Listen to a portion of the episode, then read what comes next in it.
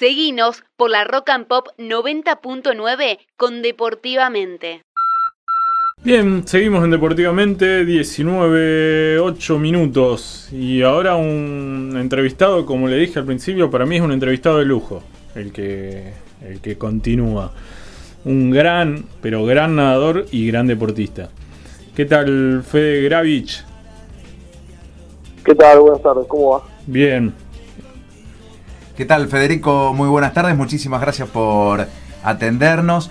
Bueno, queríamos charlar con vos a partir de, eh, bueno, un poquito de, tu carrera y, sobre todo charlar con vos acerca de lo que se viene el, próximo año. Eh, sabrán ustedes que el próximo año es un año olímpico y bueno, sabemos que te estás preparando y queríamos charlar de eso también con vos. Sí, bueno, por, suerte se han aplazado un año más los juegos. Verdaderamente este año hubiese sido imposible que, que se realicen en, condiciones equitativas para todos y, bueno, eso también en mi caso que, no había clasificado hasta el momento eh, fue, fue una ciudad muy grande, una no, una segunda oportunidad porque sí iba a tener, iba a tener oportunidad para, para clasificar, pero, pero bueno, un tiempo más eh, prudente como para poder llegar de, la mejor manera a esa clasificación. Durante esta ah, pandemia y, la cuarentena, ¿cómo se prepara un deportista, bueno, de, de elite? ¿Qué, qué, actividades has podido realizar justamente buscando tu mejor forma para el próximo año? Bueno, eh, personalmente pasé por, por varias etapas. Eh en un principio cuando recién empezaba la pandemia yo estaba en Australia, llegué justo creo que dos días antes de que, de que empiece el aislamiento. Eh, el primer mes, mes y medio fue, fue relativamente fácil, si bien no entrenaba en el agua, eh, podía, me había armado un gimnasio en mi casa, tenía una bici, bueno, me, mantuve en forma durante ese tiempo, después cuando vi que, venía para largo, un poco esa motivación fue cayendo de a poco, eh, estuve un mes más o dos eh, con un poco menos de actividad, tratando de, o intentando no subir de peso, porque bueno, obviamente no estaba entrenando la cantidad de horas que entrenaba cada día y, venía comiendo o seguir comiendo al mismo ritmo. Entonces esa parte fue, fue bastante difícil hasta que después de 100 días ya pude volver a la pile y, desde ese momento ya no, no volví a cortar. Tuve bastante tiempo parado, pero, pero recuperé muy rápido la forma. Ya a los dos meses de haber vuelto al agua estaba, estaba en la mejor forma otra vez. Y, bueno, eso me dejó mucho más tranquilo. Así que, que por suerte no fue tan duro como lo pensábamos en principio, o por lo menos lo pensaba yo. ¿Cuáles son tus próximas competencias en vista? Bueno, me estoy yendo mañana mismo a, Río de Janeiro por 10 días a competir el campeonato de Brasil, el, Open de Brasil. Y cuando llego, eh, me quedo en Buenos Aires porque a los dos días de la vuelta competimos en el campeonato argentino. El campeonato de Brasil va a ser como un campeonato normal, eliminatorias y, finales en el mismo día, y el de Argentina por ahí es un poco más cerrado. abrieron cupo para 50 varones y 50 chicas en todo el país y un máximo de 8 por, por cada prueba según el, ranking. Así que va a ser un torneo bastante fugaz y con poca gente.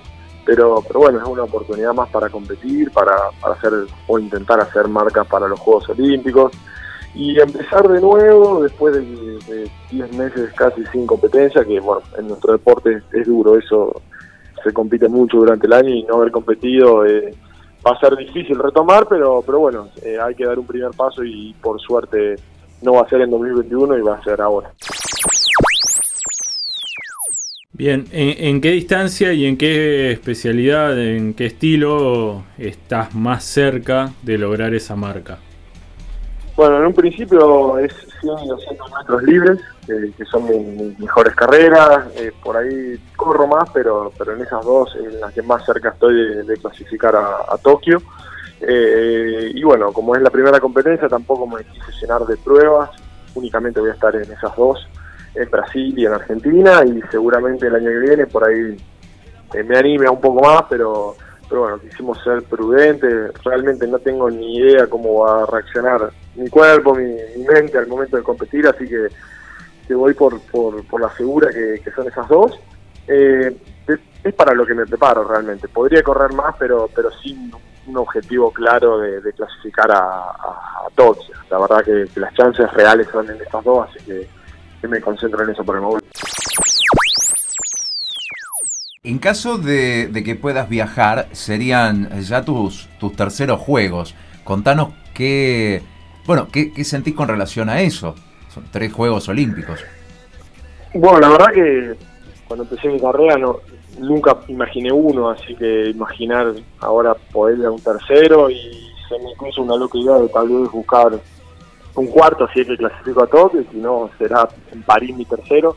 Es loco, es loco porque porque nunca me imaginé tampoco a esta edad eh, estar compitiendo, estar entrenando. Eh, y la verdad que, creo que, que, lo he mantenido, que lo he podido mantener por lo que he sentido en los Juegos Olímpicos anteriores. Eh, creo que, que, todo el sacrificio que uno hace y bueno, lo, lo, que deja de lado por, por seguir en el deporte de alto rendimiento vale la pena el momento que después se vive ahí dentro de un Juego Olímpico, por ahí indiferentemente de, del resultado. Eh, creo que, esa experiencia bien vale la pena todo el esfuerzo que se hizo antes, así que que creo eh, que eso es lo que lo que me llama más la atención. La verdad que, poder soñar con un tercer y un posible cuarto Juego Olímpico es, es algo que, que, me vuela la cabeza y por eso sigo con tantas ganas como el primer día. ¿Y qué, cómo, cómo, cómo, cómo se sienten tus, tus familiares, tus amigos? ¿Cómo te acompañan en, en, en la carrera?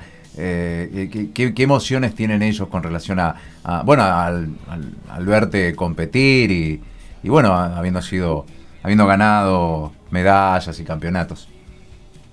La verdad que sí, lo, lo disfrutan tanto como yo, obviamente están tanto el día compartiendo conmigo, la familia, los amigos, saben del esfuerzo que uno hace y de, y de, lo, de los objetivos también que me planteo, ¿no? Por ahí eh, me ven hacer tanto sacrificio y, y, se ponen tan contentos como yo cuando dan la medalla. Me, a mí me pone muy contento también que tener abuelos, el, mi viejo, mi tío, todos que puedan verlo, que a veces puedan verlo en el mismo estadio, a veces por la tele.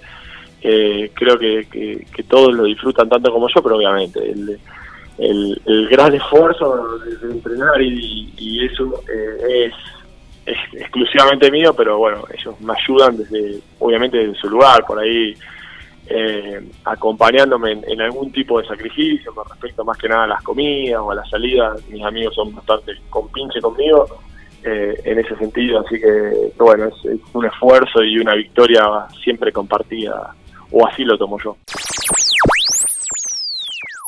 Bien, Fede, ¿y estás pensando, eh, o, a lo mejor ya lo estás haciendo, eh, transmitir toda esta experiencia, no solo de los Juegos Olímpicos, sino de todas las que has pasado, eh, a través de la formación de, de, de chicos, de futuros nadadores?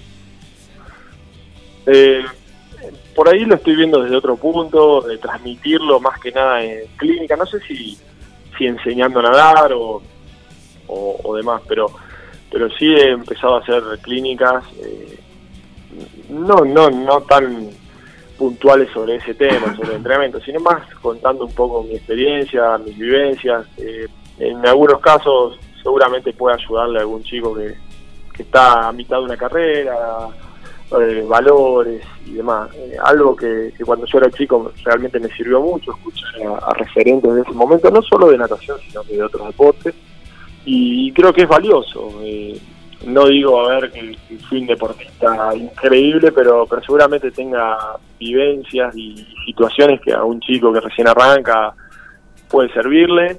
Eh, y bueno, eso, eso es lo que trato. Realmente, como te decía, lo, he escuchado de referentes cuando tenía 10, 12, 15 años. Fue una motivación enorme en un montón de cuestiones, fue un aprendizaje en otras. Eh, y, creo que es, un valor que, llevamos los deportistas que, está bueno transmitirlo. Cuando, cuando el, el, Federico de 10, 11 años estaba en Casilda, ¿a, a quién escuchaba? ¿Quién eran eh, tus, tus ídolos, estos deportistas que decís vos que te motivaban y que te, te hablaban de alguna manera y te contaban eh, qué era esto de ser un, atleta profesional? Bueno, en ese momento en mi deporte era Meolans y Yoshina Bardach. Eh, me crié con ese tipo de historias, eh, yendo a verlo a clínica, y bueno, a no sé, ocho o nueve años después, estar compartiendo selección con ellos, fue, fue algo muy loco, muy lindo, eh, con José más que nada, que, nada, la misma prueba que hago yo, eh, fue, fue extremadamente loco, tengo fotos con él cuando tenía 10, 11 años y, y bueno, después fotos en un podio o en una carrera, eh, y, la verdad que era un referente o, el referente máximo mío a esa edad y me gustaba verlo, me gustaba escucharlo. La verdad que esas cosas me motivaron mucho a, seguir, eh, incluso a intentar romper sus récords por, por la admiración que le tenía. Digo, bueno, si, si esa persona que era tan grosa para mí hace tiempo, que bueno, pueda estar cerca, que pueda aspirar a mejorarlo y demás la verdad que, fueron fueron cosas lindas que me motivaron a seguir, a ser mejor y, también gran parte de todo eso es culpa eh, de mi entrenadora que siempre siempre estuvo ahí apoyando y con, con esa idea también ¿no? de, llegar a un máximo nivel porque es fundamental que también el entrenador crea o, sueñe que se puede llegar a, ese a ese punto, a esos torneos, a, un juego olímpico, creo que, que de ahí parte un poco todo. Eh, agradecerte este ratito con nosotros, eh, desearte mucho éxito, más que suerte, éxito en estas dos próximas competencias que vas a tener y ojalá te veamos en los próximos Juegos Olímpicos Tokio 2021. Ojalá, ojalá, ojalá se pueda clasificar. Le mando un abrazo muy grande a todos. Muchísimas gracias. gracias. Deportivamente.